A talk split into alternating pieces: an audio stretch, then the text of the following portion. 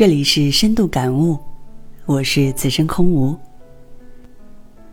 给大家分享一个小故事。有一位大学生从北京大学毕业后，最大的梦想就是做一名翻译，在富丽堂皇的大厅陪伴首长。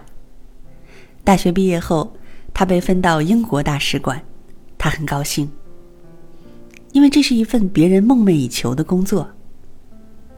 但是到后来才知道，他担任的工作只是一个接线员，这是一个被别人看不起，也最没有前途的岗位。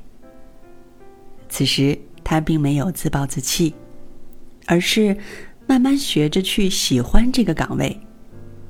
他把使馆里所有人的名字、电话和工作都一一记在笔记本上，一有时间就默诵。他还试着记住使馆工作人员家属的电话和姓名，最后还尽可能掌握大使馆人员的工作情况和外出情况。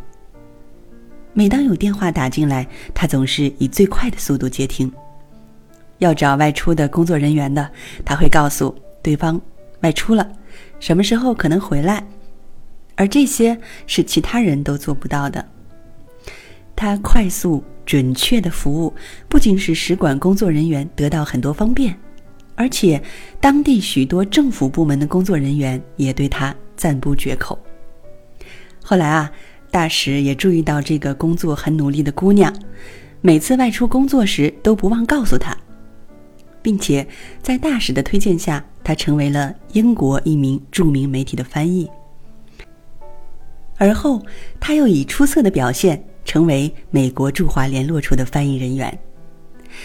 有时候啊，人不能选择自己的命运，但是积极的心态可以造就幸福的生活。我们完全可以选择把自己的事情做得更好，而最终改变命运。